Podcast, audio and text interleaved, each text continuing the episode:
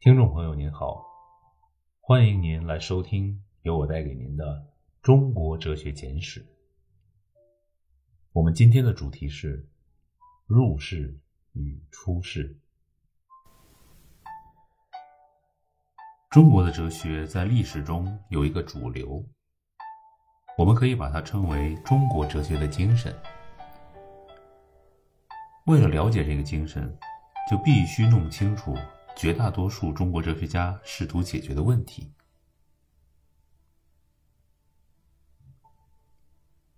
对于每一种人，都有那一种人所可能有的最高的成就。比如艺术家，他所可能有的最高的成就是成为一个大艺术家。对于一个从事实际政治的人，他所能有的最高的成就。是一个大政治家，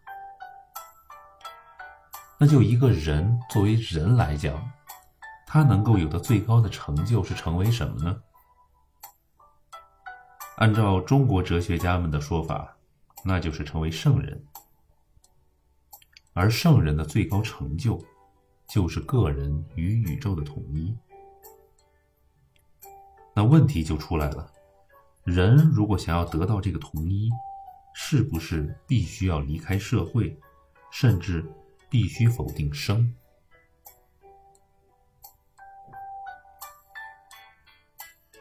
按照某些哲学家来讲，这是必须的。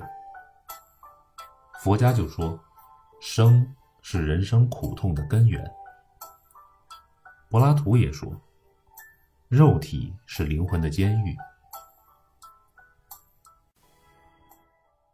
有些道家的人，以生为负坠悬游，以死为绝患溃庸。这都是以为想要得到最高的成就，就必须脱离尘罗世网，必须脱离社会，甚至脱离生。只有这样，才可以得到最后的解脱。这种哲学，就是我们所说的出世的哲学。另有一种哲学注重社会中的人伦和事物，这种哲学只讲道德价值，不会，也不愿意去讲超道德价值。这种哲学就是我们常说的入世的哲学。从入世的哲学观点来看，出世的哲学都太理想主义，无实用的、消极的。从出世的哲学观点来看，入世的哲学都太现实主义了，太肤浅了。它也许是积极的，但是就像走错了路的人，越是跑得快，越是错得多。有许多人说，中国哲学是入世的哲学，很难说这些人说的完全错了，或者完全对了。从表面上看，中国哲学，你无法说这些人是说错了，因为无论哪一家思想，都直接或者间接的讲政治、说道德。中国哲学所注重的是社会，而不是宇宙；是人伦日用，不是地狱天堂；是人的今生，而不是人的来世。孔子有个学生问死的意义，孔子回答说：“未知生。”焉知死？孟子说：“圣人，人伦之治也。”按照字面的意思来讲，这句话是说，圣人是社会中的道德完全的人。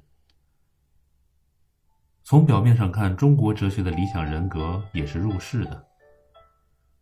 中国哲学中所谓的圣人，与佛教中所谓的佛。以及耶教中所谓的圣者，是不在一个范畴中的。从表面上来看，儒家所谓的圣人似乎尤其是这样。在古代，孔子以及儒家的人被道家的人大加嘲笑，原因也就在此。不过呢，这些都只是从表面上来看中国哲学的。中国哲学可不是如此简单就可以被了解的。专就中国哲学中主要传统来说，我们如果要了解它，我们就不能说它是入世的，当然也不能说它是出世的，因为啊，它既是入世的，又是出世的。有位哲学家讲到宋代的新儒家，他是这样描写的：“不离日用常行内，直到先天未化前。”这正是中国哲学要努力做到的。有了这种精神，它就是最理想主义的，同时也是最现实主义的。它是很实用的，但是并不肤浅。入世与出世是对立的，正如现实主义和理想主义也是对立的一样。中国哲学的任务，就是把这些反命题。统一成一个合命题，这并不意味着这些反命题都被取消了，它们还在那里，只是已经被统一起来，成为一个合命题的整体。如何统一起来呢？这就是中国哲学所求解决的问题。求解决这个问题，就是中国哲学的精神。